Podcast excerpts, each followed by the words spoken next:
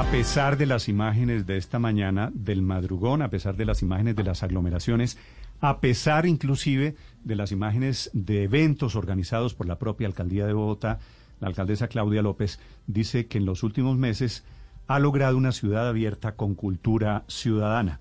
Y hace referencia al director de Cultura Ciudadana de la alcaldía, que es el doctor Henry Murray. Doctor Murray, buenos días. Muy buenos días, Néstor. Gracias por la oportunidad. Doctor Murraín, estas imágenes de esta mañana que me imagino usted ya vio, madrugón, aglomeraciones de indisciplina, básicamente indisciplina ciudadana, ¿qué tienen que ver con los programas de la alcaldía de Bogotá? Sí, hemos visto que en estos puntos hemos detectado 20 puntos de comercio popular en Bogotá, en donde hacemos trabajo con comerciantes, con ciudadanos.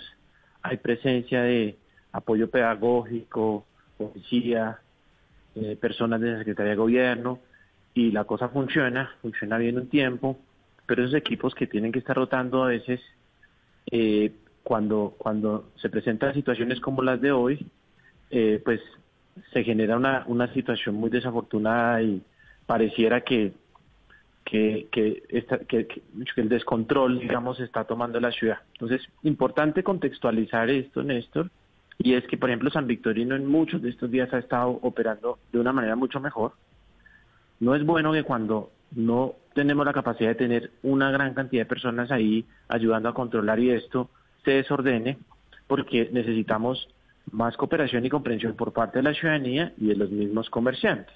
Ahora, la Secretaría de Gobierno, eh, dada esta la magnitud de este fenómeno, en este momento está incorporando 3.000 personas más para el apoyo de pedagogía y acompañamiento en calle de estos 22 puntos a través de las alcaldías locales y por ejemplo en puntos como San Victorino desde mañana vamos a tener ahí personas. Ahora es importante ser honestos y decir que es imposible regular a los ciudadanos con un funcionario público, con un policía todo el tiempo. ¿sí?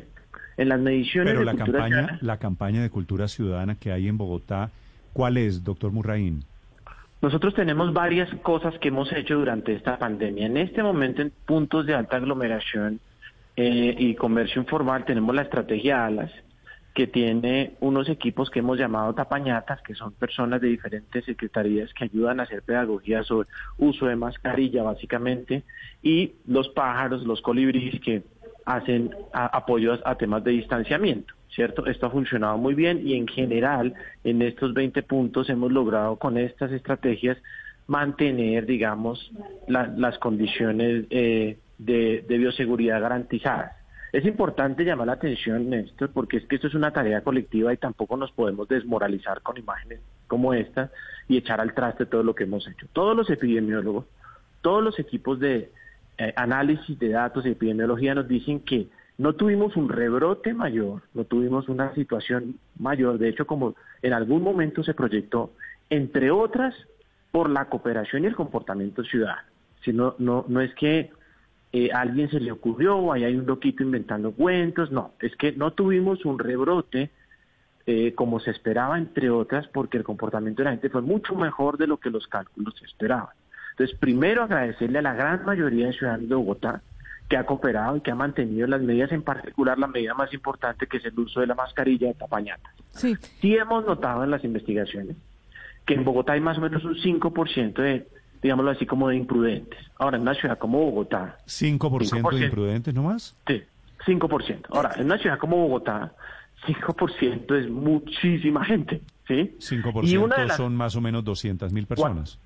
Sí, entre, entre, entre nosotros calculamos que 200 mil, 300 mil personas podrían estar en este, en este eh, Doctor Morraini, y en esos 5% de imprudentes, ¿usted incluiría a la alcaldesa de Bogotá eh, por el evento en el que participó el domingo, en donde estaba todo el mundo aglomerado y varios niños y varios asistentes sin tapabocas? Eh, ¿Usted cree que en términos de cultura ciudadana, qué impacto tienen imágenes como esa que vimos todos?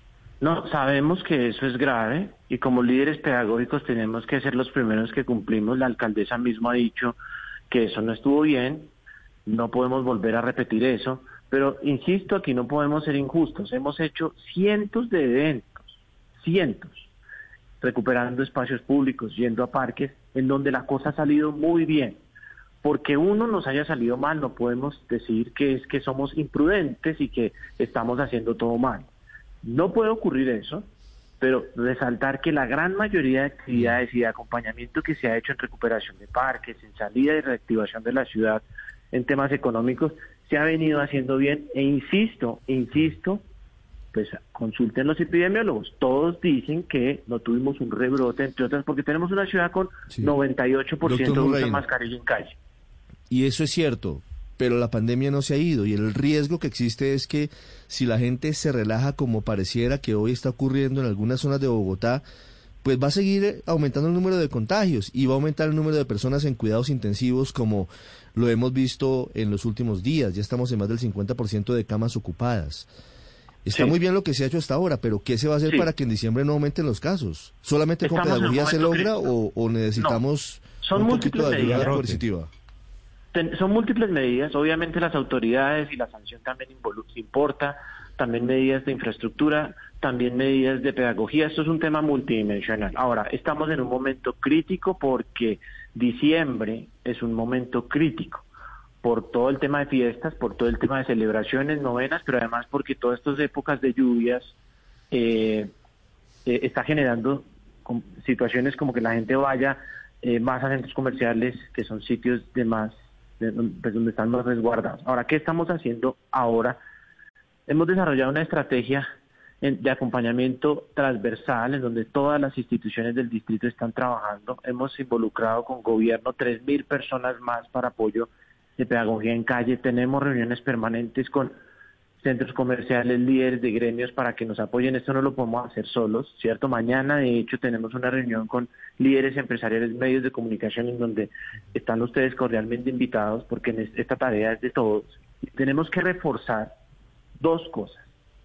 Hemos visto que eh, el comportamiento más riesgoso que se puede ver es eh, cuando la gente eh, está comiendo y se tiene que quitar la mascarilla. Entonces, en los momentos en los que come, eh, por ejemplo, en el centro comercial, va la familia, van a ver regalos, van a ver ropa, y están caminando por el centro comercial comiendo helado, eh, caminando por todo el centro comercial, ¿cierto? Ese comportamiento que lo hemos observado no podemos tolerarlo, no podemos eh, permitirlo porque es un comportamiento altamente riesgoso. ¿Y entonces cómo, qué quiere decir no podemos tolerarlo? No podemos tolerarlo, es que tenemos que pedirle ayuda a la ciudadanía que entienda eso, y esto aquí ha funcionado muy bien, y ayuda a los centros comerciales para que nos apoyen con ese tipo de, situaciones y a los vendedores de productos de alimentos que le llamen la atención a la gente de que cuando compren alimentos, señor. Sobre el helado en los centros comerciales, usted dijo la siguiente frase, comillas, cuando vayan a los centros comerciales no se quiten el tapaboca para recorrerlos mientras come helado o toma café, es decir, tome helado y, y tome café con tapabocas puesto. No, no, que si va a tomar helado no recorre el centro comercial. si ah, va a recorrer el centro comercial, pues no coma helado, ¿sí? Entonces, si usted va a comer, si usted va a tomarse un tinto, quédese quieto y no esté a menos de dos metros de distancia de otra persona. Ah, Ese es un comportamiento. Y el otro comportamiento que hemos observado es en restaurantes que la gran mayoría también, insisto, porque estamos haciendo observación permanente, es impresionante también el trabajo juicioso que vienen haciendo la gran mayoría de restaurantes. Lo medimos a diario. La mayoría son tremendamente juiciosos con las medidas de ingreso, ventilación y demás. Algunos, en algunos restaurantes, falta reforzar el tema de ventilación. La ventilación en este momento es muy importante porque en los sitios cerrados es donde más se puede generar contagio, porque cuando usted habla o respira, aun cuando no lo vea, salen gotículas o pequeñas partículas de su cuerpo y en caso de tener el virus y ser un paciente asintomático, va a dejar una nube ahí y se van a acumular nubes de contagio. Entonces, cuanto más ventilados sean los espacios, mejor. Si, se le si se sentó en la mesa del restaurante a comer, solo quítese la mascarilla o el tapañatas cuando va a comer, ¿cierto? Mm. Y si se la quitó para comer, y si, y, y si se la quitó para comer, no se pare a pedir la mayonesa o la barbecue eh, que se le quedó y se pare y, no se no se pare para pedir eso eh, fuera de la, eh, lejos de la mesa.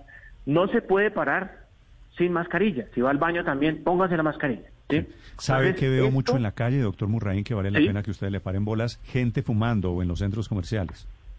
Sí, en los centros comerciales sabe que no hemos observado eso, eh, eh, aquí en los registros que tenemos, no hemos observado ese comportamiento y en eso en Bogotá se tiene mucha disciplina con el tema de fumar en sitios cerrados. Yo veo gente fumando. Pero en la calle sí hemos visto que hay escenas en las que de hecho pues estamos lanzando una serie de piezas de comunicación y comerciales recreando esa escena, Néstor. El cigarrillo, los cinco compañeros de la oficina se salen a la esquina a tomar tinto, menos de dos metros. A comer empanada y comparten el ají. a, tomar, a, tomar, el tinto y a fumar. Tema de cultura ciudadana. Ahí tenemos que hacer refuerzo en las cosas que estamos aflojando, pero siempre reconociendo a los ciudadanos de Bogotá lo que hemos logrado colectivamente. Porque si tiramos el niño con el agua sucia, ¿sí? Vamos a tener una ciudadanía deprimida que ha invertido una cantidad de esfuerzos y nadie le reconoce nada y eso no es justo. Esto ha sido duro, esto ha sido difícil, pero hemos logrado llegar aquí sin una tasa de muertes mayor, sin que colapsen las UCI, gracias a los ciudadanos de Bogotá y tenemos que agradecer. Y claro que tenemos que y mejorar. Es momento de cultura ciudadana, efectivamente. Doctor Murraín, le agradezco estos minutos.